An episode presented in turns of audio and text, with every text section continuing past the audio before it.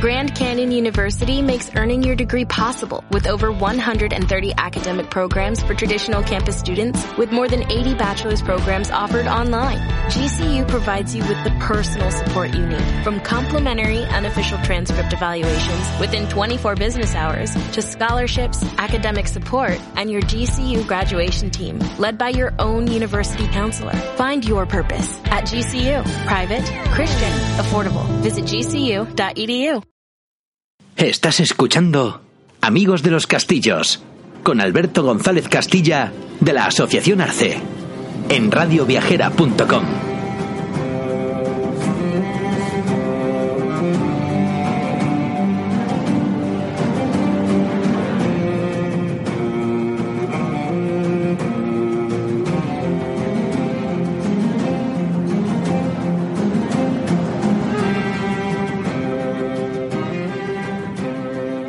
trasladamos al sur de la provincia de Toledo para describir al castillo de Consuegra que se alza sobre el cerro caldérico rodeado de molinos de viento. Los orígenes de Consuegra como fortaleza se remontan al siglo X, durante la época del esplendor del Califato de Córdoba.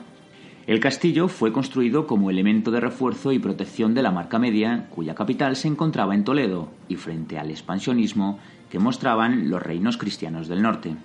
Tras la desmembración del califato, el castillo pasó a defender el reino taifa de Toledo, que no pudo evitar que en el año 1083, dos años antes de la conquista de Toledo, el castillo pasara a manos cristianas.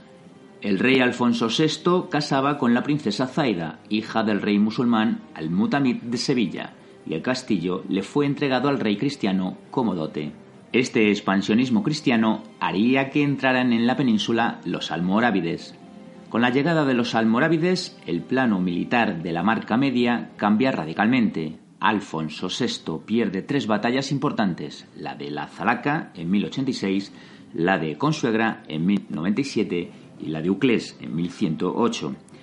En la batalla de Consuegra, el 15 de agosto del 97, moriría Diego Rodríguez, el único hijo varón de Rodrigo Díaz de Vivar, el Cid.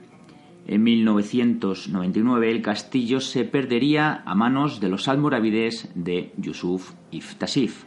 En 1155 Alfonso VII toma el castillo y se lo entrega a Rodrigo Rodríguez, que lo pierde para ser recuperado posteriormente por los caballeros de la Orden de San Juan de Jerusalén en el año 1183 en tiempos del rey Alfonso VIII. Estos realizan modificaciones sobre el castillo adaptándolo a un modo de vida como es la de una orden religioso-militar. Se convertirá entonces en cabeza del campo de San Juan archivo de la orden. Será a partir de este momento cuando el castillo empiece a tomar su actual configuración. Se construyen torres, recintos defensivos, aljibes, herrerías, silos y todo aquello que el castillo precise para ser autosuficiente. La Orden de San Juan convierte el castillo en cabeza de un priorato y se dota al castillo de capilla, de sala capitular, archivo y nuevas defensas. Será a partir del siglo XVI cuando el castillo empiece a perder importancia, y es en el siglo XVII cuando el castillo es nuevamente reformado para incluir una nueva capilla. Ya en el siglo XVIII se trasladan los archivos y la sede prioral al Palacio de la Tercia en Consuegra. En 1813 el castillo es volado por las tropas francesas y en 1837 con la desamortización de Mendizábal sufre su punto y final. Afortunadamente en 1962 el castillo es comprado por el ayuntamiento de Consuegra y empieza a ser rehabilitado.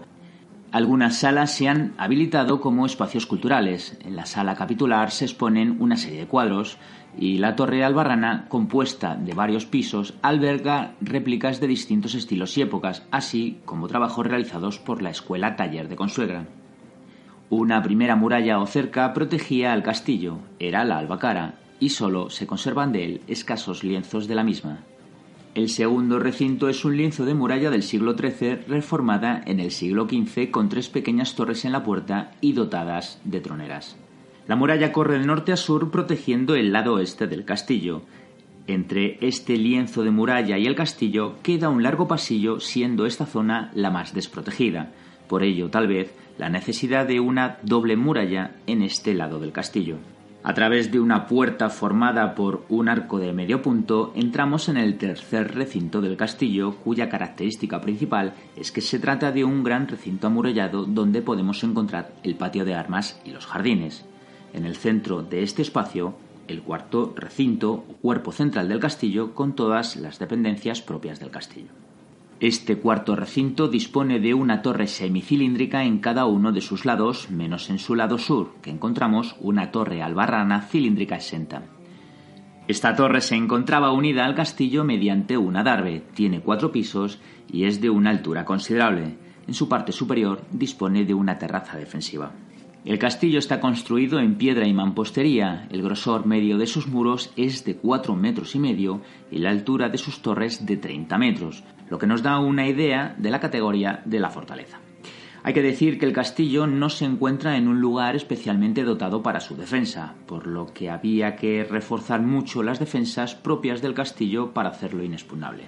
Al interior del castillo se accede a través de una puerta abierta en el segundo recinto, cerrada por una reja protegida por tres pequeños cubos cilíndricos, al atravesar la puerta que se encuentra en el piso bajo de la torre situada en el lado oeste del cuerpo central antes citado, entramos en una estancia que bien pudiera servir de cuerpo de guardia.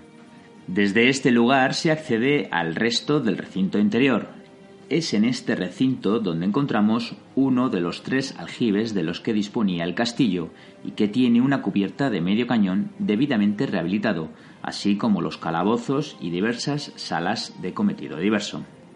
Podéis recorrer este castillo con una visita teatralizada todos los fines de semana y festivos de la mano de un juglar, y a lo largo de todo el recorrido iréis conociendo y viviendo la historia de Consuegra y su castillo desde la época de los celtíberos hasta el siglo XII.